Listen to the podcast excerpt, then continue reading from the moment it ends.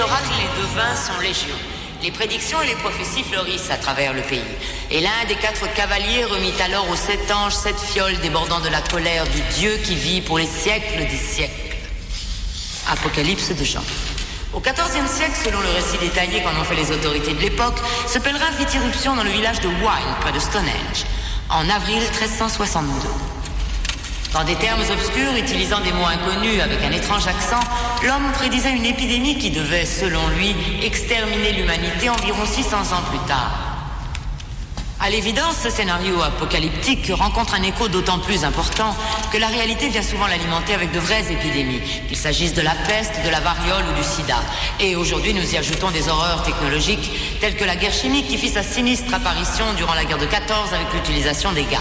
Au cours de l'une de ces attaques au gaz, justement, en octobre 17, dans les tranchées françaises, on rapporte le cas de ce soldat qui avait été hospitalisé à la suite de blessures provoquées par des éclats de but et tenait des propos étrangement structurés.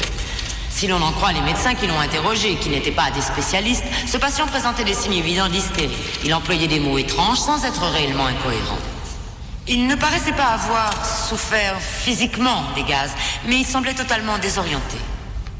Il prétendait venir du futur et avoir été chargé d'une mission consistant à trouver un microbe dont il disait qu'il allait anéantir l'espèce humaine en 1996. Bien que sérieusement blessé, le jeune soldat disparut soudainement de l'hôpital, sans doute pour mener à bien sa mission prophétique en substituant à l'angoisse de la guerre déchirant le monde une angoisse autogène, le complexe de Cassandre comme nous l'appelons. Syndrome bien connu des spécialistes. Cassandre, dans la mythologie grecque, avait le don de prédire l'avenir mais était condamné à ne pas être cru. Il s'agit donc d'une angoisse de l'anticipation doublée de l'impuissance à empêcher le malheur. malheur.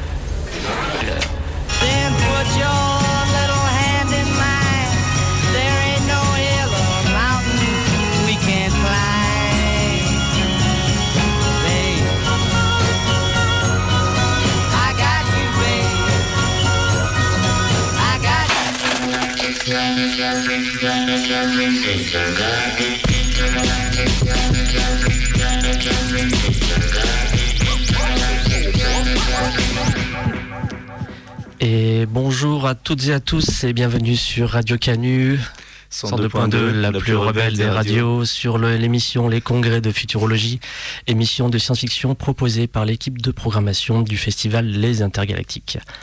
Aujourd'hui, nous recevons Clotilde de Passé Sauvage, de la chaîne Passé Sauvage, enfin, euh, avec qui nous allons parler d'un film que tu as choisi, qui est donc L'Armée des Douze Singes. Oui, c'est ça. C'est ça, c'est le choix. on, est, on est sur le bon film, c'était le bon extrait de départ, tout, tout va bien. Et nous avons l'incroyable et euh, l'indispensable et euh, le talentueux c'est Nicolas Sébastien Landé avec nous aujourd'hui. Bah, bonjour, quelle surprise. Bah oui, dis donc, ça fait longtemps qu'on t'a pas vu.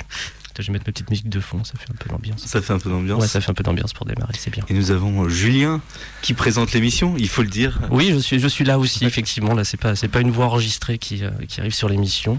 Pas encore. Pas encore. Bientôt, je les ferai. Euh, et du coup, du coup, du coup, euh, nous sommes donc le 11, dé, euh, 11, dire 11 janvier. 11 janvier 2021. et donc, il y a 25 ans, il y aurait dû avoir la fin du monde, selon le film euh, L'armée de douze singes, réalisé par notre adoré Terry Gilliam avec l'incroyable Bruce Willis, Brad Pitt et j'oublie Madeleine Stowe. Madeleine Stowe qui est dedans exactement aussi. Eh ben, d'accord. et Clotilde, ben merci de nous avoir rejoints du coup sur l'antenne de Radio Canu. Ben, merci pour l'invitation. Euh, pourquoi tu as choisi ce film? Alors, euh, en toute franchise. Oui. ah oui, oui, on, aime ça la franchise. Euh, quand vous m'avez invité, le premier film qui m'est venu à l'esprit, c'est le seul film. Enfin, c'est mon film préféré, c'est La Jetée de Chris Marker. Et je me suis dit, ouais, mais c'est pas bien connu du grand public, enfin, pas, pas, énormément. Et je savais que l'armée des douze singes m'attendait, je l'avais pas vu, donc je l'ai vu la semaine dernière, en fait, quand vous m'avez écrit, le soir même, je fais, mais parfait. c'est l'occasion. Et, euh, et, voilà, j'étais contente. Enfin, euh, bon, j'étais pas du tout déçue de ce film, et, euh, et même ça m'a. C'est une super adaptation de, de La Jetée, qui est un format beaucoup plus court. Voilà, c'était au départ, ouais, au départ c'était la jetée. Bon, bah, de toute façon, on va revenir sur la jetée. Hein. C'est forcément des contes sur les douze singes. On bascule un moment sur la jetée, ça va être absolument nécessaire. De toute façon, mm. chef-d'œuvre de Chris Marker. Que... Mm. Tu l'aimes toi la jetée, Nico Moi j'adore. J'adore Chris Marker. Je me suis même acheté son le coffret Chris Marker. Ah, ouais, aussi ouf. Ouais, je l'ai. Ouais. il est trop bien. Et ça faisait un moment que je pense pas mal de cinéphiles l'attendaient euh, ce, coffret-là parce que c'est vrai que ces films ils, étaient quand même euh, relativement difficiles à avoir. Mhm. La jetée, il était sur YouTube depuis un moment, donc euh, mm. ça va, mais bah, plein, la plupart de ces films étaient beaucoup plus compliqués à trouver. Ben, on va d'abord parler un petit peu de toi, Clotilde, même. On va Clotilde, donc tu as la chaîne Passé Sauvage. Est-ce que tu veux nous en dire un petit peu plus sur cette chaîne? Alors c'est euh, c'est une chaîne euh, qu'on dit de vulgarisation scientifique parce que ça, voilà, ça parle de discipline euh, universitaire. Donc là, en l'occurrence, c'est l'archéologie, l'anthropologie et l'histoire. C'est ma formation, donc je suis archéologue. Et en 2016, bah, j'ai quitté la recherche, j'ai quitté la fac et j'ai ouvert cette chaîne pour euh, voilà, proposer des petites pastilles qui expliquent des, bah, des, des sujets un peu complexes en sciences. J'ai gardé un peu cette complexité et j'ai essayé de, voilà, de, de relier ça à notre quotidien. Et l'archéologie, ça permet ça. Ça permet mhm. de prendre des choses très anciennes et de, et de véhiculer vachement ce qui se passe euh, dans l'actualité. Et voilà, c'est ma, maintenant c'est mon activité principale. Et depuis, euh, voilà, depuis un an, je quitte un peu le format très très court que pas qu'impose YouTube, mais voilà, ça, paraît un peu évident que ce soit des, des formules courtes pour euh, m'essayer euh, au documentaire un peu plus long, au, voilà, moyen, euh, peut-être long métrage. voilà. Ok, qui serait diffusé sur, sur quelle bah, Sur YouTube. Sur YouTube aussi, ouais. Ouais, sur YouTube et puis aussi sur Vimeo. Ok. Mais je garde YouTube parce que ça a une visibilité qui est incomparable pour l'instant. On verra. Oui, oui. On verra la suite. Tu, tu streams non, pas du tout. D'accord. J'ai trop une vie technologique un jour. T'as aussi, euh, as aussi rejoint le Vortex, il me semble. Euh, j'ai vu ça entre temps. ouais, bah, euh. ça, ça a été la, pardon, ça a été l'expérience collaborative hmm. de, YouTube. Avec des chaînes YouTube et puis avec une institution classique Arte. voilà. Donc c'était vraiment un mix internet télé. D'accord. Donc j'ai fait la première saison le premier épisode. Donc j'ai un peu voilà euh, euh, bon j'ai lancé. euh, ouais enfin pas lancé non plutôt mais voilà il y, y, avait pas mal d'obstacles à, gérer. Mais c'était du coup hyper intéressant. Voilà. Et c'est un peu c'est un peu la série qui, qui a fait connaître aussi la chaîne voilà de toute façon, diffusion Arte, forcément, on a remarqué, surtout sur la vulgarisation. parce qu'il y a sur leur chaîne le Vortex, mais ils diffusent aussi sur la chaîne Arte, du coup, les non, épisodes pas. Non, non, c'est que YouTube. D'accord. Ils ont voulu, il y a 2-3 ans, ils ont voulu se placer sur YouTube. Ils ont eu une espèce de d'idées quoi. Ah bah depuis, euh, il y a pas mal de chaînes qui se, qui se mettent sur ce créneau-là. Ouais, c'est pas mal. Il y a, c'est quoi C'est euh, Patrick Beau, il s'appelle euh, la chaîne Axolot dedans. Il y a Linguisticae. Ouais, il y a Manon Bril, voilà, Dirty Biology, Syllabus. Du beau monde. Ouais, du coup, c'est vrai que ça, ça fait une bonne mm. fenêtre mm. pour ta mm, chaîne aussi, du coup. Et euh... Ouais, puis c'est des comment dire, c'est des méthodes d'écriture qui sont un peu euh, euh, imposées. Enfin, il faut réussir à écrire avec d'autres gens. Ah, avec des, des, des, des, disciplines qui sont pas forcément euh, les nôtres. Moi, j'ai dû écrire des vidéos avec une chaîne qui s'appelle Post Process, qui fait du super contenu sur la technologie, l'informatique. Et, et, voilà, avec les sciences humaines, il y avait plein de choses à faire, mais c'était pas évident. Et je j'y serais pas allée moi de, de moi-même, je serais pas allée euh, appeler ces gars-là. Et c'était rigolo. Et tu as aussi euh, sorti du coup une série de vidéos euh, dernièrement. Tu peux en parler un petit peu mm. de ce dernier projet? Ouais, le dernier projet, il s'appelle Odyssée sauvage. C'est un, une série, c'est une web série, 7 épisodes sur la mythologie grecque, qui est tournée en Grèce, donc sur les plus gros sites archéologiques grecs. Et euh, tout le but, c'était de hum, casser un petit peu euh, l'idée euh, que les, mythes ont une part de, réel. Voilà, donc c'est vraiment un point de vue archéologique, c'est emmener les gens sur les sites et essayer de proposer une autre lecture et expliquer voilà à quoi servent les mythes. C'est des moyens mémotechniques, c'est du rêve, voilà, ce sont des, images, mais ça fait partie de la fiction. Mais tu confrontes le lieu, euh, un peu sa réalité euh, mm. historique, euh, archéologique, à, au mythe, et tu, tu essaies de faire un peu la part des choses. Mm. Bah, c'est tout, le, ouais. c'est tout le travail mais dans, plein de domaines, de faire la, part, de faire la part des choses entre ce qui est du réel, ce qui est du palpable, et puis ce qui est de l'imaginaire. Mais l'idée, c'est pas du tout de, dire les mythes, c'est pas bien, c'est des histoires euh, pour ceux qui aiment pas la science. Au contraire, c'est essayer de réconcilier les deux et de, de faire comprendre que bah, les mythes, c'est hyper important. C'est vraiment, euh, même presque, notre, société manque de, de, mythologie un petit peu. Euh, la preuve, on fait que référence à des mythes qui ont des milliers d'années. On pourrait non, il y a les Avengers maintenant. Ouais, bah non, ils reprennent la mythologie grecque. Et t'as, as placé des petites séquences animées du coup euh, pour, oui, voilà. Alors, euh, les, épisodes, c'est super joli. L'originalité ouais, de la série, c'est que j'ai fait appel à un dessinateur, euh, Christophe Fournier, qui bah, voilà, s'est emparé un peu des ruines et a essayé de, d'appliquer du, du, du, dessin et du motion design sur des parois antiques. Euh, et vraiment, euh, si vous regardez les images, ben, ça c'est le fruit de son imagination parce que moi je suis pas dessinatrice et donc je lui ai vraiment filé des, des rushs, un montage et je lui ai dit tu t'amuses, tu connais mmh. les histoires comme tout le monde, vas-y, fais, fais ce que tu as envie. Et il s'est bien débrouillé, ça va. Bah ouais, félicitations pour ça. Il y a une saison 2 de prévue? Moi j'aimerais bien. Et dans quel lieu t'aimerais? Euh, quel pays, bah, Pour que le, le concept fonctionne, c'est-à-dire un lieu, un mythe. Il n'y a pas beaucoup, beaucoup de choix. Euh, la Turquie, ce serait pas mal. Ouais. Ok. Mais bon, il faut que le contexte géopolitique euh, s'améliore. donc c'est pas tout de suite. ça se comprend. Mm. Du coup, on s'est tourné vers. Tu te tournes vers le passé sur tes travaux de, enfin sur tes recherches et sur euh, etc. Et du coup, là, on t'invite à une émission de science-fiction Ouais. même, tu as été invité à un festival de science-fiction. Euh, est-ce que tu aimes le genre un peu en général? C'est une question un peu bateau, mais. Alors, euh, ouais, mais c'est compliqué pour moi parce que la science-fiction, soit j'adore, soit je déteste. Ok. Euh, c'est vraiment. donc, souvent, je m'autorise à regarder des choses en partant du principe que je vais pas aimer et puis je suis surprise. Et puis des fois on me tend des trucs mais ça tu peux pas ne pas aimer et puis je déteste. Euh, voilà, par exemple Asimov Fondation je déteste. Ok. Mais c'est ça, il y a rien qui passe. Quoi. La psycho-histoire ça passe pas. Euh. ouais, c'est vraiment compliqué. Et par contre, euh, bah voilà, La Jetée, j'ai vu ça, j'avais 15 ans.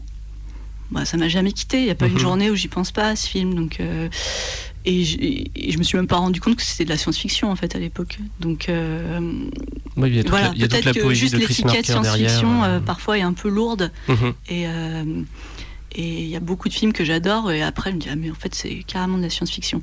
Donc voilà, c'est un rapport qui est un peu aléatoire et et en fait j'aime la science-fiction et c'est pour ça que j'ai aimé l'armée des douze singes ou d'autres films comme je sais pas Soleil vert, ce genre de films J'aime la science-fiction quand elle euh, s'ancre dans le réel. Mhm.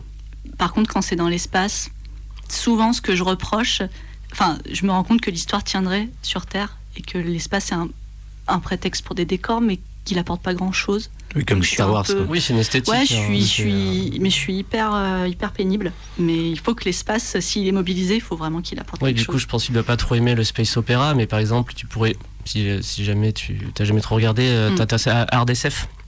La RDSF, en fait, c'est un courant de la science-fiction qui repose sur les connaissances scientifiques données à un moment, euh, par exemple aujourd'hui ou il y a 20 ans. Et donc, c'est des bouquins qui s'appuient vraiment sur euh, des choses scientifiques. c'est-à-dire qu'il n'y a pas de voyage supralumique, il n'y a pas de, mmh. trucs comme ça. Mmh.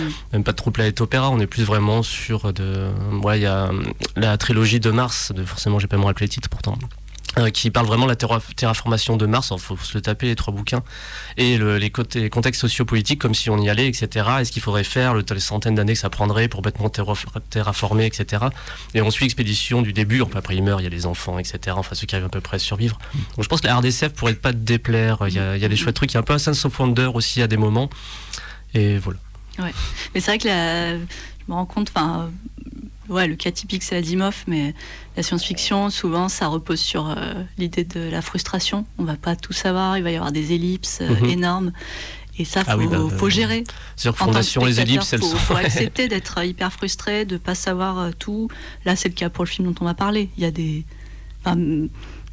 C'est-à-dire que même les, les, scénaristes se demandaient si les, les, gens et eux-mêmes allaient capter tous les flashbacks, mm. tous les. Voilà. Donc, c'est il y a un public pour. Quoi. Et justement, la jetée, comment ça résonné en toi et par rapport à ta profession Comment ça résonne encore aujourd'hui?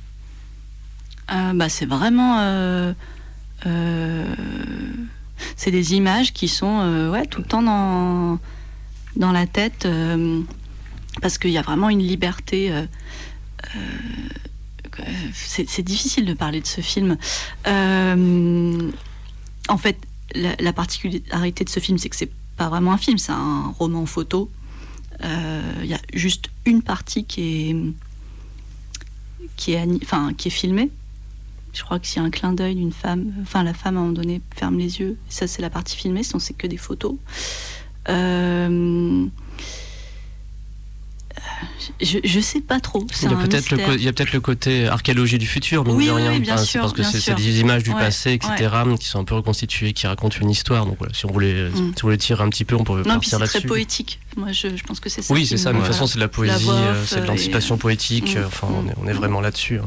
Mm. Ouais, pour euh, résumer pour les gens, donc c'est un court métrage de 28 minutes, euh, donc réalisé par le réalisateur français Chris Marker, qui est un peu, qui vient de la nouvelle vague qui s'est un peu toujours spécialisé sur l'expérimentation plutôt euh, du montage, euh, de notre rapport à l'image. Euh, et voilà, donc il a fait ce film-là, c'est ce qui est son film le plus connu, son court métrage le plus connu, qui à base, comme disait Clotilde, de, photos. et avec une voix, une voix off qui, qui raconte un peu toute, toute l'aventure. Et ouais, en fait, ça, ça raconte, euh, comment dire, ça, repose sur un espoir, sur l'espoir que le gars va réussir euh, à euh, changer le cours de, l'humanité et donc de sa vie, et donc d'éviter une mauvaise fin. Une troisième guerre mondiale, comme il dit au début. Troisième guerre mondiale, mais aussi c'est sa, sa, mort aussi. Et, et j'aime bien ce, ce, film pour bah, voilà, les différents, différentes couches. Il y a la vie, voilà, il y a, l'unité, un individu, sa vie, et puis bah voilà des, un ressort beaucoup plus général sur euh, l'humanité et euh, comme si bah voilà le,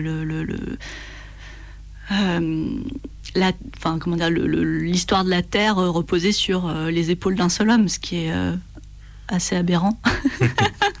oui, d'un point de vue logique. Il y, a ce rapport à, un peu à cette image qui est un leitmotiv qui, qui arrive dès le début, qui, imprime euh, l'œil du spectateur et donc qui, est, euh, qui hante euh, le, héros et, qui trouve sa finalité, enfin, qui mm. trouve ses réponses, qui donne ses réponses, qui dévoile ses secrets à la fin. Mm. Je trouve ça très fort et d'ailleurs ça, a été un peu repris tel quel dans, dans le film de Terry Gilliam. Bah, si on veut, on peut s'écouter un petit extrait de La Jetée. Je joue un petit extrait tout sympa. Ça, ça met un peu dans l'ambiance du film, etc. Avec la voix, la narration, etc.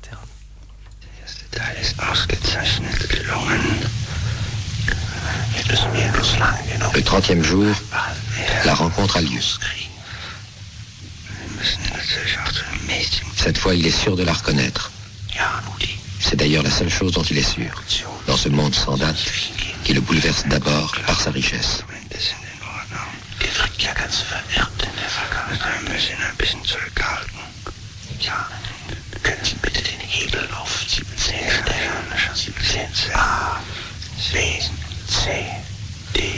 Autour de lui, des matériaux fabuleux. Le verre, le plastique, le tissu éponge. Lorsqu'il sort de sa fascination, la femme a disparu.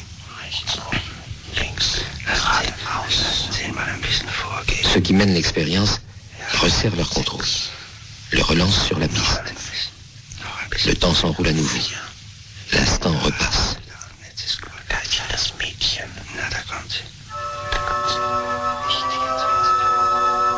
Cette fois, il est près d'elle, il lui parle. Elle l'accueille sans étonnement. Ils sont sans souvenir, sans projet.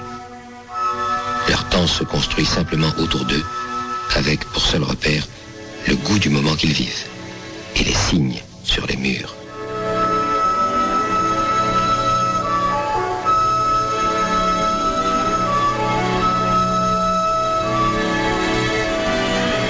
Plus tard, ils sont dans un jardin.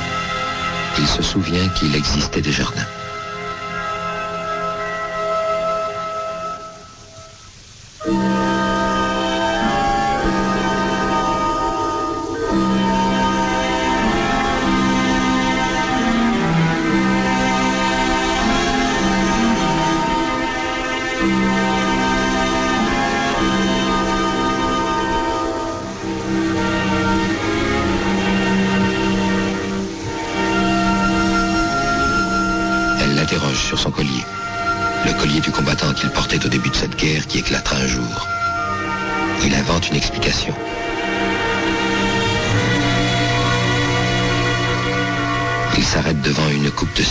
Couverte de dates historiques. Elle prononce un nom étranger qu'il ne comprend pas.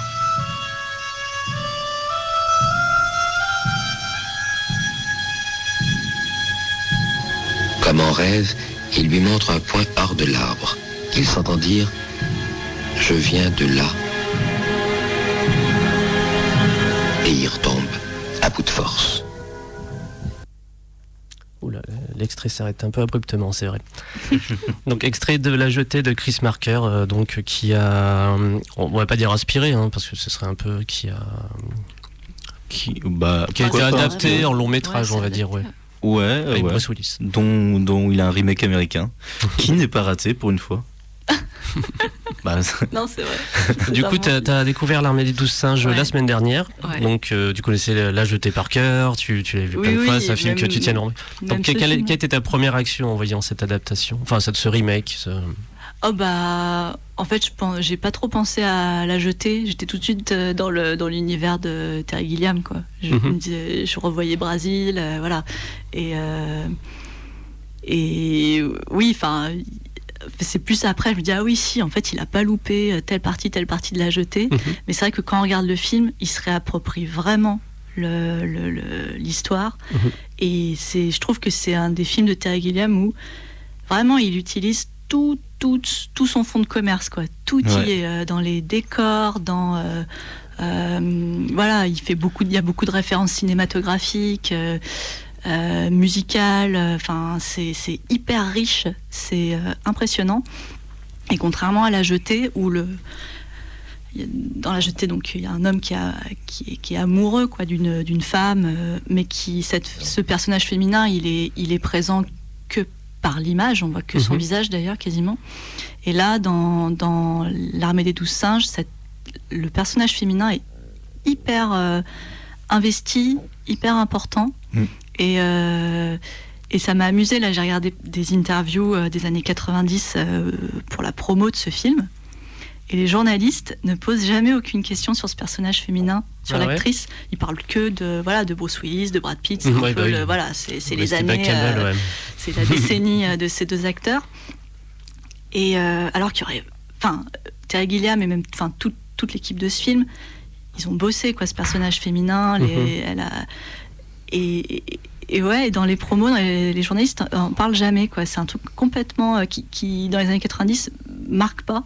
Alors que moi, ça m'a vraiment marqué. En voyant ce film, je me suis dit, la vache, ça me rappelle euh, le rôle de la nana dans euh, Hannibal Lecter, là. Euh, ce, ouais, ce genre de, femme qui hyper belle, mhm. mais la caméra en fait pas des caisses, quoi, tombe pas dans le cliché. Et ça reste une, une femme qui a plusieurs, ouais, plusieurs facettes. Elle a un côté scientifique, elle a un côté euh, très humain, euh, euh, très investi dans une enquête. Elle va faire avancer l'histoire. C'est autant une héroïne que Bruce Willis finalement. Mm. Et il y a même un jeu entre deux de se convaincre l'un l'autre de, de, que l'un est fou, etc. Enfin, il y a, y a, cette espèce de, de, de, jeu entre deux, involontaire bien sûr. Et, bah, ils sont tous les deux dans la résistance, vachement. Euh, chacun pour euh, une raison. Et puis ils vont lâcher à un moment. Ils vont lâcher au cinéma, notamment. Euh, et ouais, ils sont. Bah, il y a une des séquences du film qui, moi, et la séquence qui me touche le plus, c'est l'espèce de road trip quand ils sont en bagnole, qui est une séquence qui, c'est pas forcément celle que je conseille pour que les gens regardent le film, mais mais elle est, euh, c'est vraiment un, moment d'articulation euh, super important parce que donc la femme, elle est psychiatre, elle est la psychiatre de, donc de Bruce Willis, qui est un, un gars qui retourne dans le passé, qui est présumé fou. et elle, c'est très intuitif. Il y a toute une partie du film qui repose sur l'intuition d'une personne, euh, sur la prétendue folie de, l'autre. Et voilà, dans le film, il y, a, beaucoup, beaucoup de sujets en fait qui sont brossés. C'est, le côté euh, science-fiction. franchement, je trouve qu'on y pense à peine parce que ça, parle surtout de, sujets comme euh, la folie, voilà, l'enfermement, le monde scientifique aussi. Il y a une grosse critique du monde scientifique. Mmh. Quelle critique tu vois du, enfin, tu y vois du monde scientifique? Eh ben, c'est c'est ceux qui, bon, on l'apprend à la fin du film, mais qui ont peut-être voilà créé la, catastrophe dans mmh. laquelle se retrouve l'humanité et qui euh, sont les seuls euh, capables de, trouver une solution. C'est vrai. C'est vraiment un abus de pouvoir euh, tout du long. C'est marrant parce qu'en regardant le film, on dirait on, a dit ça euh, hier en podcast sur, euh, sur John Carpenter mm. euh, que, que je sais plus quel film aurait pu être fait par les complotistes ah oui. d'aujourd'hui. et eh ben là aussi, mm. tu vois. C'est Invasion Los Angeles. et eh ben là aussi, L'armée des deux singes, c'est un film qui pourrait être fait par un peu dans un délire complotiste 2020 bah, ça, évoque vraiment l'actualité. Oui. Non mais c'est horrible. on est obligé hein. d'y penser. c'est horrible. L'extrait de départ que, j'ai choisi, qui, où, elle fait un, où elle fait un petit speech euh, en mode euh, cours magistral, etc. C'est vraiment de faire oui, alors les épidémies, c'est la merde. on dit ah oui, J'ai fait, rajouter un ouais, Covid aussi. Tout. oui, parce que l'histoire du film, c'est un virus qui donc a décimé euh, l'humanité. Je crois qu'il reste 1% de l'humanité qui vit en sous-sol. Ouais, c'est 5 milliards de morts. Voilà. et et on fait porter le chapeau voilà, aux, animaux. Mhm. Et on se rend compte que finalement la faute euh, repose euh, sur euh, un individu qui est en plus un, homme âgé, riche, donc qui, a du pouvoir, qui voilà, c'est pas une c'est pas un accident, enfin, pas que un accident, il y, a une volonté derrière. Il y a même une dimension, enfin, ça, ça m'a fait rire, une dimension écologique, des espèces de, de véganes des années 90 mmh. qui, c'était assez drôle. Euh, Moi, ça m'a fait penser aussi au Covid quand il sort dehors. Euh, donc, on est au début du film.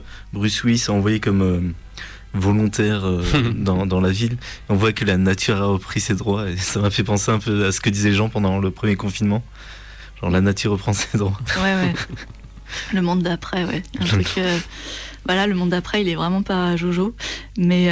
Oui, il est joli, moi, je trouve. Ouais, il est. Euh, bah, c'est un film vraiment sur le, chaos. Euh, de toute façon, dès le générique, à chaque fois, les, films de Terry Gilliam, dès le générique, on sait à quoi, à quoi on va être mangé. Et, du coup, ce leitmotiv un peu euh, tango, il fait vraiment. Enfin, je trouve qu'il représente parfaitement un peu la folie démentielle que, enfin, que pourrait incarner Brad Pitt. Mhm. Dans le film, et bah, bah, quel sujet pour les autres personnages aussi, évidemment.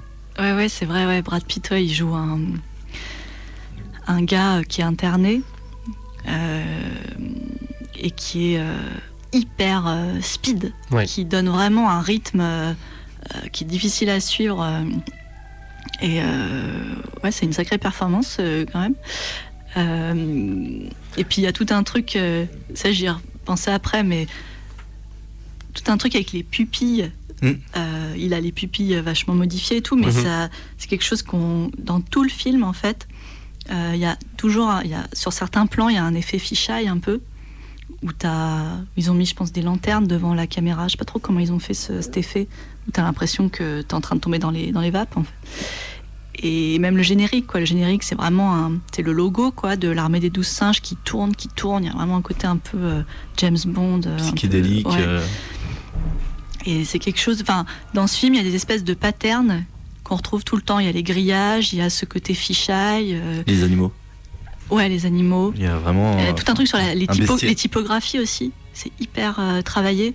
C'est. Euh, ouais, c'est pour ça que. Moi, j'ai vite oublié Chris Marker. J'étais voilà, j'étais baignée dans l'univers de Guillaume parce que parce que c'est vraiment tout ce qu'il a travaillé avec les génériques des Monty Python, euh, euh, les espèces de découpage, de d'ombre, de, trucs qui écrasent vachement. ça, voilà, il y, a des scènes, c'est presque, c'est vraiment de l'expressionnisme allemand à fond. c'est ouais. Ouais, les, espèces. Bah, de toute façon, dès qu'on est dans le monde du futur, je trouve ça vraiment. Euh, enfin, en 2035 d'ailleurs, mm. il faut le dire. Oui, c'est demain quoi. Euh, c'est, euh, ça a vraiment de la gueule. Enfin, mm. c'est incroyable, je trouve, l'ambiance et surtout les décors. donc il y a toujours sa réalisation en focale courte. Donc comme tu dis, ça, en plus ça, ça fait une espèce de déformation presque de, de l'image.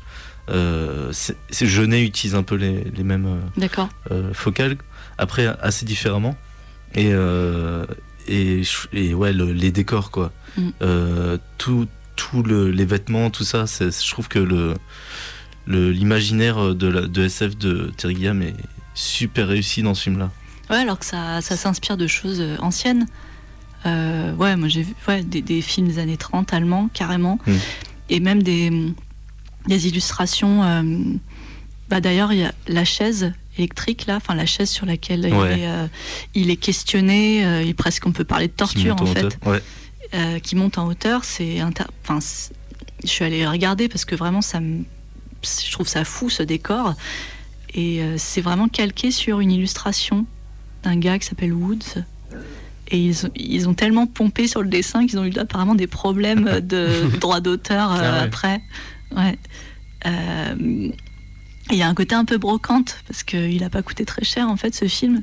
Donc, ils ont un côté briquet de broc, euh, tu vois, ils ont, ouais. Euh, euh, ils ont vraiment construit un, un centre de recherche futuriste, mais hyper. moi, ce que j'aime, c'est que c'est aussi une critique du, du, futur. C'est vraiment un futur qui est punitif, qui est restrictif, qui est, qui est, qui est, raté, quoi, qui est mhm. vraiment et, dans les années 90, quand ce film sort, ben, ça doit tâcher un peu euh, le l'an 2000 qui arrive euh, où euh, on voit le futur comme un truc hyper fluide. récemment, j'ai revu des clips qui passaient, des clips de musique qui, qui, qui, envisageaient l'an 2000 et c'était hyper fluide. C'était coloré, c'était bah, c'est, c'est, c'est, c'est que des tubes, quoi, où les trucs euh, filent et tout, c'est super simple. Euh, même la marche, c'est un truc hyper. Euh, enfin. et du coup, oui, je pense que quand ça, ça sort, c'est. c'est, bah, ça casse complètement un imaginaire de, d'un siècle, voilà, d'un, millénaire qui va commencer. Hmm. Et ce qui est intéressant aussi, c'est dans la jetée, il y a une partie où il va dans le futur euh, et il rencontre les, je sais pas comment dire, les gens du futur, ah les scientifiques du futur. Euh, et, ça, il y a pas, ils l'ont totalement enlevé dans dans la jetée. Mais c'est euh. bizarre ce passage dans la jetée. Enfin, c'est bizarre. Mm. Mais c'est eux qui le renvoient après, qui lui donnent le choix de soit venir dans mm. leur futur. C'est un peu kitsch dans la jetée ce, passage. Ouais, bah ouais, ça fait vraiment SF un peu à l'ancienne. Ouais. Mais bah, heureusement, ils l'ont pas repris, ça dit. dans le film, mais euh, ils ont déjà rajouté pas mal de choses. Je l'ai hein. revu juste après et un peu pour faire le comparatif dans la tête et, euh, et ça, ça m'a marqué euh, qu'ils utilisent ce, procédé-là. Ouais, et puis ils utilisent, enfin, dans l'armée des douze singes, ils, ils, utilisent vachement le, un personnage, un enfant, et ça, c'est complètement absent dans la jetée. Il y a lui, ah, il y a, lui il y a un petit garçon, voilà. Ça, hmm. ça, commence comme ça, ça finit comme ça, c'est vraiment un regard et ça, c'est quelque chose qu'ils ont rajouté. Je sais pas ce que ça apporte à part un peu de pathos, un peu de. Ça accroche quoi un spectateur au cinéma, je pense. Je sais pas, je sais pas trop. J'ai pas. Moi, j'aurais pu m'en passer, je pense, du petit garçon. Mais après, ça explique euh, qu'il ait ces images en tête, alors que dans la jetée, il y a finalement, euh, il n'y a pas d'explication logique euh, ou rationnelle au fait que il ait cette image en tête de base. Et dans l'armée des douze singes, bah, ça s'explique parce qu'il a déjà vécu. Après, à l'inverse, dans l'armée des douze singes, il n'y a pas d'explication logique que elle se rappelle de lui. Ah oui. Mmh. ouais. c'est compliqué quand même ce film. du coup, cette, ce décalage-là, enfin, dans les deux films, il y, a un, ce rapport un peu illogique à un souvenir qu'ils n'ont pas encore vécu, mm. mais c'est pas sur le même personnage. Oui, il y a une espèce de, de, confiance évidente où ils sont pas capables de se souvenir de, ce qu'ils ont vécu. Ils sont hyper, euh, comment dire, ouverts. Euh, ah oui, j'avais un peu oublié euh, comment la femme vit le, vit le, truc. puis après, c'est un film qui demande pas mal de. Enfin, de, on ferait faire des post-it en mode etc. Un peu comme dans Tenet, tu vois, enfin, le genre, genre de film là. Tu oh. adorais Tenet, je pense. Tenet Ouais, tu as adoré. Ok. Non, je rigole. Non Tu vas détester. C'est vrai Moi, je l'ai pas vu personnellement. Ah ouais Bon, je l'ai vu au Cinoche. Euh, et je l'ai revu là. Ouais. Et bah non, il a un souci Tenet, c'est que euh, en fait quand tu le regardes, tu fais ah c'est cool, enfin tu vois, enfin moi je suis content quand je le regarde, je fais ah, les images sont dingues, le son est ouf, enfin tu vois, et ça passe bien. C'est juste qu'après coup, enfin sur le moment je fais ah bah, en fait je suis en train de voir un très bon film de SF qui, qui m'éclate bien quoi. Et quand chaque fois j'en ressors, quelques temps plus tard, genre un jour ou deux, je l'ai presque à moitié oublié et je m'en fous en fait. Enfin, et genre voilà. Donc, Pourtant, je trouve qu'il y a plein de, il y a plein de bonnes idées. Enfin, ça, enfin, il y a un côté expérimental, etc. Mais mm. euh, moi, Nolan, je trouve ça toujours un peu plat, ouais. Euh, un peu plat, ouais. Je trouve c'est. Après, euh, ouais, je suis comme toi, j'apprécie de le voir, mais j'ai jamais classé aucun Nolan dans mes films préférés ni rien. Ouais, il y a eu Memento à l'époque quand même qui. Qui est sympa. Ouais. Oui, très bien, Memento. Ah, il y a Joe Pantolian. tu as découvert comment, toi, l'armée des douze singes, au final? En son temps, déjà j'étais dans les années 90, j'étais un, jeune, très jeune adolescent euh, fan de Bruce Willis. à cause de euh, Piège de cristal qui sortit la même année mhm. d'ailleurs. Euh, non, pas Piège de cristal, le, le, 3, troisième. Une journée en enfer. J'étais très fan. En fait, j'étais un gros fan de Bruce Willis. Je sais pas, c'était un acteur qui me plaisait pas mal. J'adorais la série, enfin qui passait sur M6 un peu à l'arrache, Claire de lune. Je sais pas. Donc j'adorais, et puis j'adorais John McClane, c'est con, c'est tout. C'est bien que dès qu'il y avait un truc avec Bruce Willis, j'étais un peu à donf, quoi. En mode, ah, chouette. Euh. Alors, je trouve que bah, maintenant, il s'investit plus trop dans ses rôles et il est devenu un peu. il est pas ouf, quoi, Bruce Willis. Mais il est vieux, quoi. Ouais, mais tu vois, Arnold Schwarzenegger, il fait encore des très belles vidéos sur Twitter. Euh. ah, d'accord. T'as pas vu la dernière vidéo de, sur Twitter de Arnold? Non, je. elle, est, dingue. Elle est marrante. Ah ouais, elle est marrante. il a son épée et tout. c'est très visuel. Euh, il fait beaucoup de SF aujourd'hui, Bruce Willis, et euh, mais des, mais un peu comme Nicolas Cage, des petits films euh, un peu européens, SF. je pense que le dernier film où il s'est investi un minimum, je veux dire un peu en tant qu'acteur, c'est-à-dire dans son rôle, c'est Looper et encore. Ouais. Pas qui est sympa. Ouais, qui est sympa. Mais Bruce Willis, j'ai l'impression qu'il se fait chier maintenant, enfin, mais à un niveau, mais enfin vraiment, il s'intéresse à rien, il en a rien à foutre. Enfin, il vraiment, enfin, il, Enfin, j'ai jamais mis de grands, grands espoirs quant à sa personne parce que je le connais pas. Enfin, et puis je, je connais pas sa vie, puis je m'en fous, quoi. Mais euh, ouais, enfin, c'est quelqu'un, non, et tu le vois dans un film, tu fais ouais, il, il vient cachetonner, puis point barre, quoi. Enfin, alors, qu'à l'époque, dans les années 90, l'armée des douze singes, bon, Journée en enfer, bon, c'est quand même euh, McTierman, quoi. Enfin, c'est, pour mm. moi, c'est un des réalisateurs d'action préférés au monde, quoi. Euh, qu'est-ce qu'il a fait comme film de ouf à l'époque, enfin, fin, fin 90 euh... Ça me vient pas comme ça, ah mais ouais, si, si, il en a, fait plein. Il en a bien sûr, bien sûr. Ben, Tarantino, Pulp Fiction. Ouais, ben, rien que ça, enfin, je veux dire, oui. Palme d'Or, quoi. enfin, tu vois, il, était, il choisissait des projets un, un peu classouille. Euh... Et puis là, il a investi dans le film. Oui, c'est ça. Là, là, il est dedans, tu vois, tu vois l'acteur, enfin, il bosse, quoi, enfin, tu vois. Il bave. Ouais, non, mais ouais, il bave beaucoup. Peut-être qu'il bave parce que Terry Gilliam voulait pas de lui, quoi, au départ. Il, ouais. il voulait pas de star, quoi. Ah oui, du coup, ouais. Mais bon, ah bah, bah, du coup, du coup, il y allait à fond, quoi. Coup, enfin... il y a les deux. Et Brad Pitt est pas trop connu. Enfin, il c'est pas. Il, bah, il est connu pendant cette année, quoi. Ouais. ouais. Et. Euh... Euh... Bah, C'était l'étoile montante.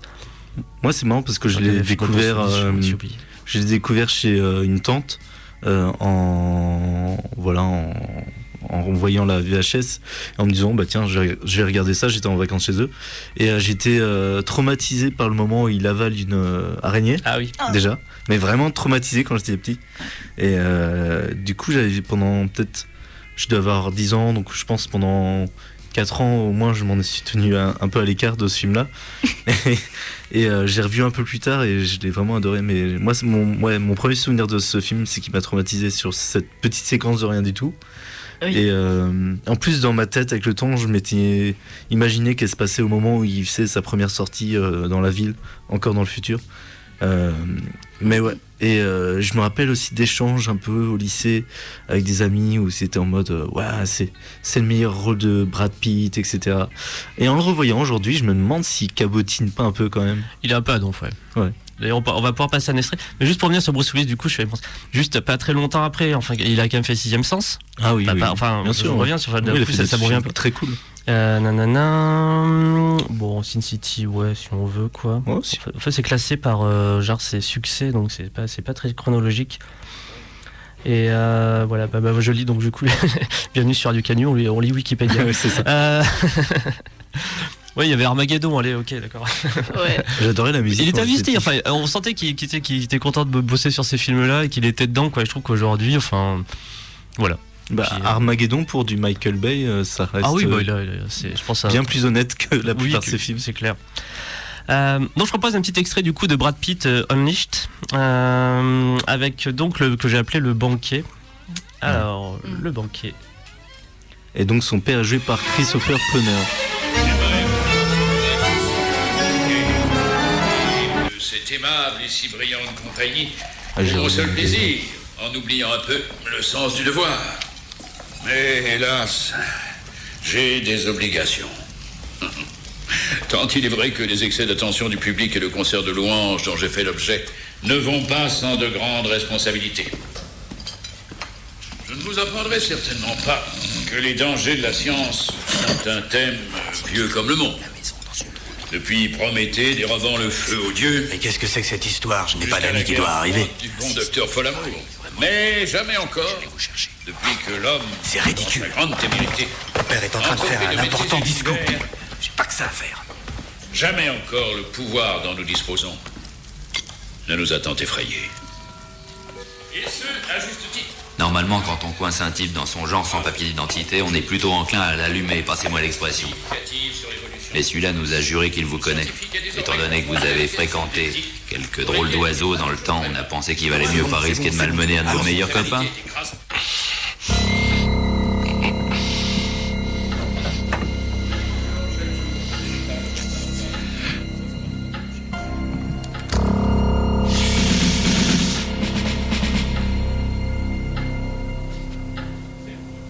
Je ne l'ai jamais vu de ma vie. Vous pouvez le torturer si ça vous plaît ou en faire ce que vous voulez. Je m'en retourne écouter le discours magistral de mon père sur les périls. Je viens pour les singes. Pour les singes Les singes, oui. Les douze singes, plus précisément.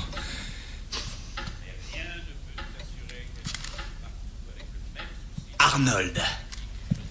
C'est dans un sale état. Je croyais que vous le connaissiez pas. Mais si, je le connais très bien, Arnold. Pettibone. La tenue de soirée de rigueur, tu sais. Je t'avais dit de passer, mais mon père reçoit que des gens d'exception. VIP, sénateur, service secret.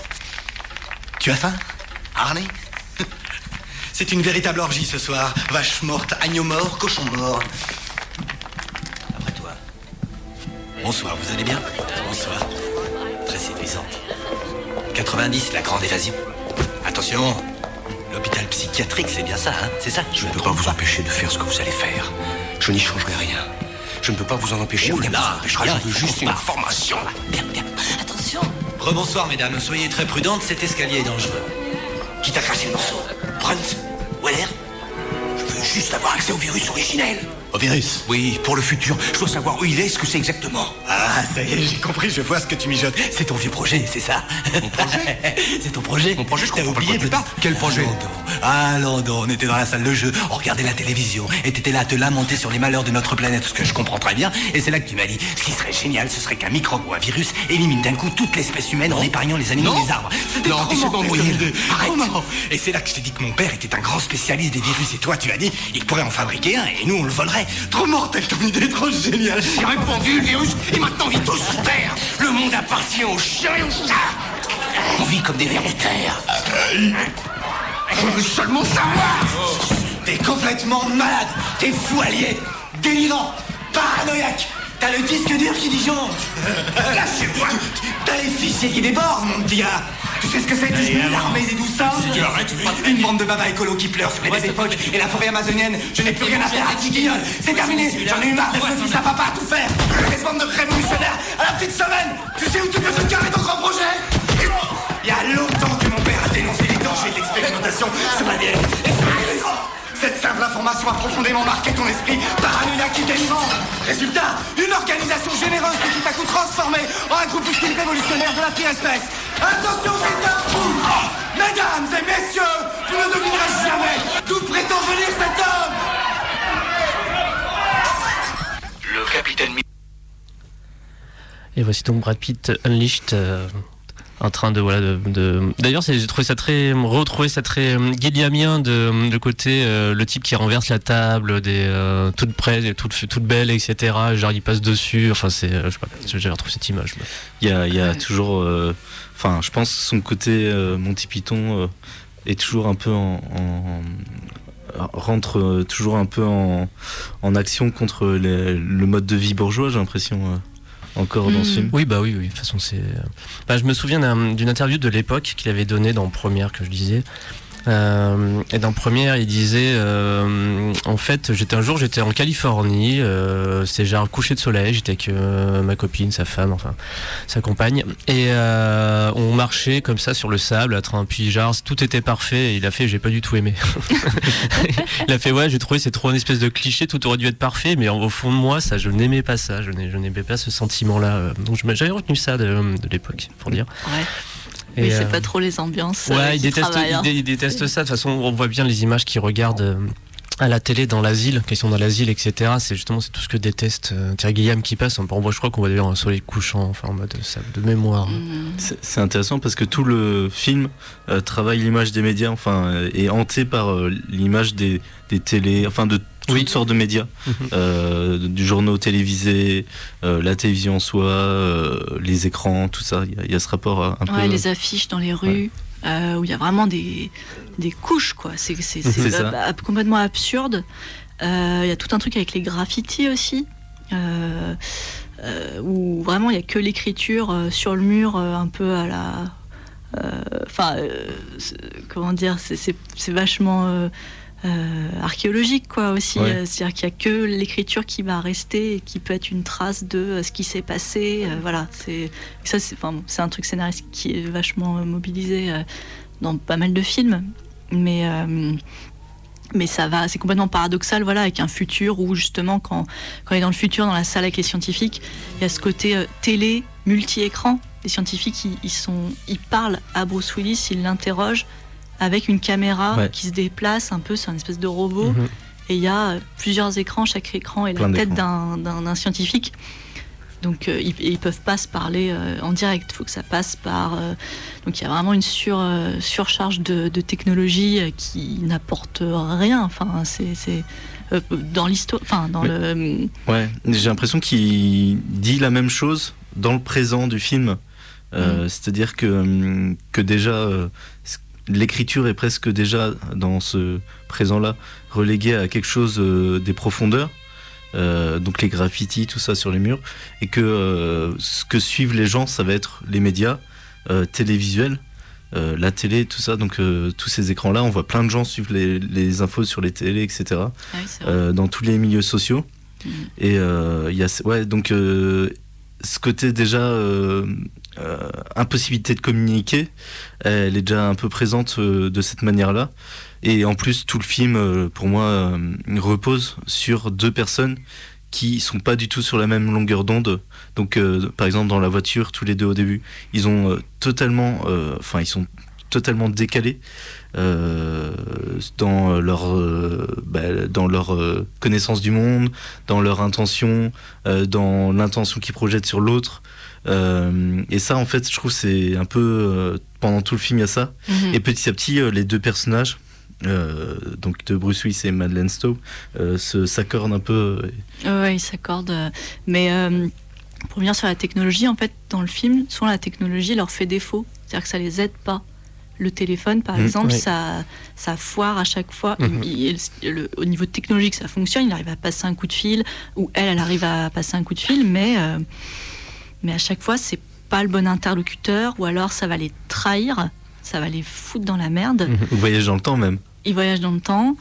Euh, et puis même, euh, à la toute fin du film, quand ils sont dans l'aéroport, ils se moquent même des, de tous les portails de sécurité où euh, justement le, un, méchant quoi va passer avec son arme, juste faire un geste où il, jette son flingue, il le rattrape juste après le portail de sécurité.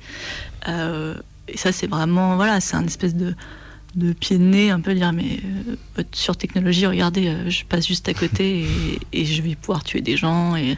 Même le virus. Même le virus, oui. le, truc, voilà, c'est un virus. Oui, quand, c'est hyper stressant quand il quand il sent, ouais, c'est vrai, c'est vrai. Il le regarde, mais c'est vide et puis il tape sur le truc. oui, il y a tout un truc sur les sur les sens, euh, ouais, ouais. C'est juste un plan sur un nez qui respire un tube vide et ça va tuer l'humanité euh, quasi tout entière.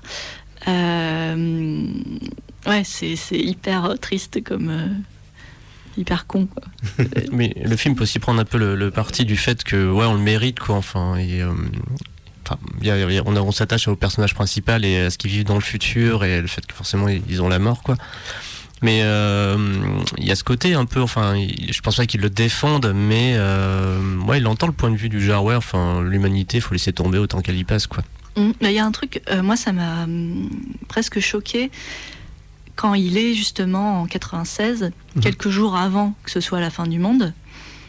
Il filme des villes comme, je crois que c'est Baltimore ou Philadelphie. Genre, et en fait, les villes sont dans un état mais de délabrement. Déjà, c'est il y a des SDF partout, tous les murs sont, sont abîmés. Euh, donc c'est déjà une fin du monde, mais qui n'est pas actée. Euh, mhm. Voilà, les, humains continuent. Euh, et ça, c'est une vision de l'Amérique qui est ouais, je me suis jamais montrée, enfin très peu montrée, genre les bas-fonds, bah, la misère qui existe déjà en fait mm. en 96 et que lui il montre euh, de manière. Mais c'est euh, exagéré ou enfin je sais par exemple il y a des quartiers de New York qui avaient cette réputation là. Il y a, ouais, il y a vraiment des quartiers euh, même de, de grosses villes comme ça. Hein. L'exemple américain le plus connu, je crois que c'est la ville de Détroit. Hmm.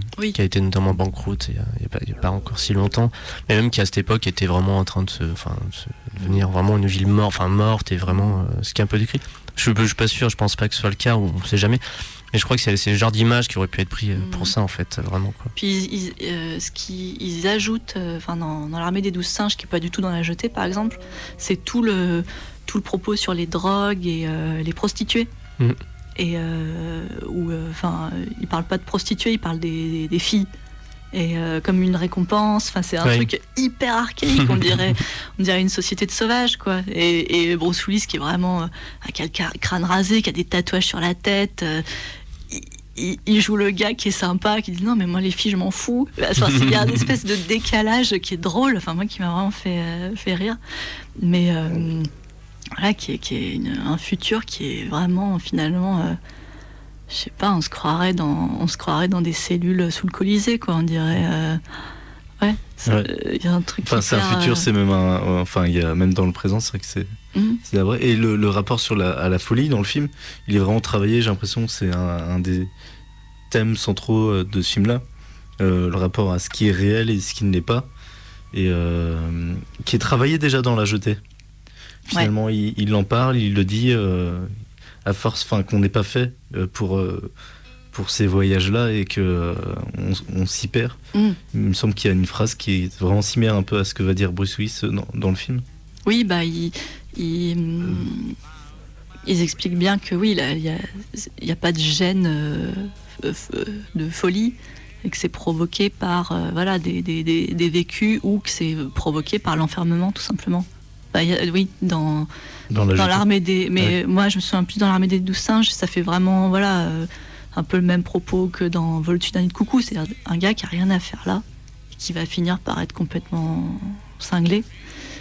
Mais en même temps, plus il est fou, plus il se sauve la vie. Donc, euh, et euh, il y a vraiment, oui, tout un, toute une critique, voilà, des, médicaments, des, qui sont censés, voilà, calmer la société et qui, qui repoussent la crise et qui augmentent le, niveau de crise qu'il va y avoir. Et Ouais, il y a le, truc de l'araignée, ouais, c'est vrai, il avale une araignée. Ouais, Bruce Willis fait des trucs bizarres dans le film. il avale une araignée, il se coupe les dents, enfin, il se, il se coupe la, les gencives, ça c'est bien dégueulasse. il va peut-être faire comme DiCaprio et avoir son Oscar. Hein, bah, DiCaprio dans The il, il, a mangé des, il a mangé des poissons vivants parce que voilà. Ouais, ouais. On disait oui, on va lui donner ton Oscar, il y a pas de souci, mais arrête de faire des trucs comme ça. Il a pas eu lui. non, il a pas eu. Non, bah non, je, je pense pas qu'il ait été dominé. Mm. Et du coup, euh, est-ce que vous avez entendu, vu euh, la série télé? L'armée de douze singes bah, J'ai vu qu'il y avait une série, mais je regarderai pas, je crois. Moi, elle fait, il y a quatre saisons d'une dizaine d'épisodes à peu près. C'est sorti entre 1915 et 1918. C'était une très bonne série. 2015 et 2018. Euh, et moi, j'ai entendu énormément de bien. je pense que j'aime la faire. Parce que euh, j'ai des critiques ou des gens que, je sais assez connaisseurs sur le truc qui en disent énormément du bien et qui apparemment se tient être extrêmement bien. Et voilà. Mais donc, euh, non, ni Clotilde ni Nico. Non, mais moi je me demande comment il comment il développe encore le sujet parce que apparemment ça fonctionne hein, vraiment j'ai eu des euh, retours du genre ça, ça se tient c'est une vraie réussite euh. ok super donc ouais mais après oui c'est forcément c'est un peu chronophage t'as fait 10 fois 45 minutes fois 4 bah, le seul le seul la seule enfin c'est pas vraiment une critique mais dans l'armée des douze singes, la seule chose qui est difficile, c'est le rythme. Ça va vite. Mhm. Et les ellipses, elles sont, elles sont énormes quand mhm. même. Euh, il faut, euh, ouais, faut suivre. Il n'y a pas du tout de latence. Euh, voilà, faut, faut, c'est une gymnastique dans, dans, la fin du XXe siècle. Euh, et c'est un peu, voilà, ça, c'est confus, c'est pas évident. Surtout euh, qu'il y a des arcs scénaristiques qui ont été rajoutés en fait, enfin celui avec Brad Pitt, l'asile de fou, enfin le. Et, le moment le plus dur à suivre, c'est le début du film. Mhm. Le début du film, il faut vraiment comprendre 90, 96, euh, cette espèce de. Et déjà, on est dans le futur, on se demande un peu ce qui se mm. passe, qui mm. sait, pourquoi il l'envoie. Euh, ce genre de questions, elles sont pas si faciles à appréhender dès le début. Mm. Et euh, après, il arrive dans le passé, il se retrouve dans un asile euh, avec un Brad Pitt tout fou. Ouais, Brad Pitt, il est impressionnant dans le. C'est vrai qu'il y a un rythme dans très. Mm, mm. Moi, j'aime bien la réalisation de Terry Guillaume. Elle est très très baroque dans, dans, tout ce qu'il montre. Il est très généreux. Euh, enfin, c'est vraiment foisonnant et, ça fait plaisir en fait.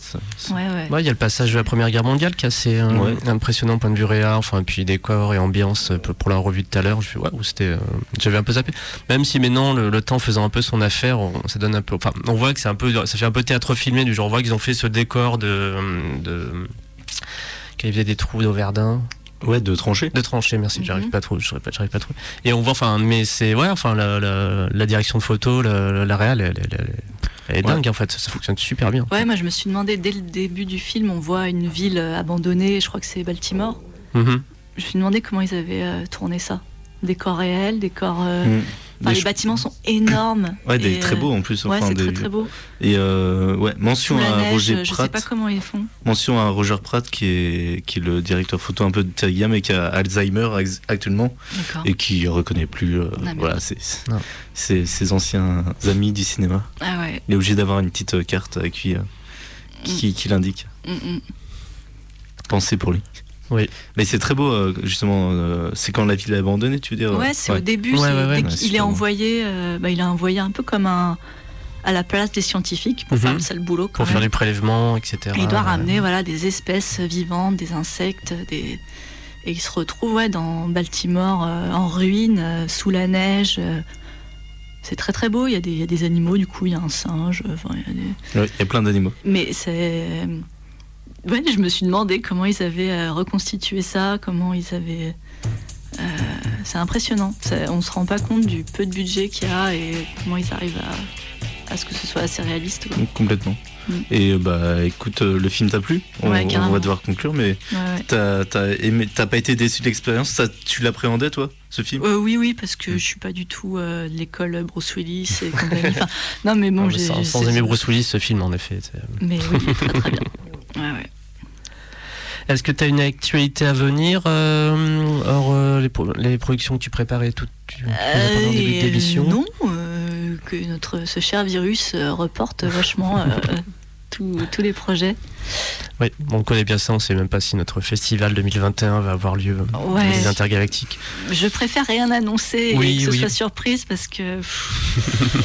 bon. Ouais. En tout cas, abonnez-vous à, ta chaîne Passé Sauvage. Donc Clotilde Passé Sauvage, comme d'habitude, vu que vous pourrez, vous devez maintenant, j'imagine après, je finis ma phrase, regarder ça en podcast, sur, podcast sur les internets. Mhm. Pour retrouver, on met toujours les liens de, nos, invités. Merci d'être venu. Merci pour Et euh, on, se revoit de toute façon, euh, on espère sur un intergalactique. Euh, ouais. Ça serait chouette. Ouais, ce serait bien. Et eh bien on se quitte sur le thème du film L'armée des douze singes. dont nous venons parler sur Radio, Canu 102.2, la plus rebelle des radios.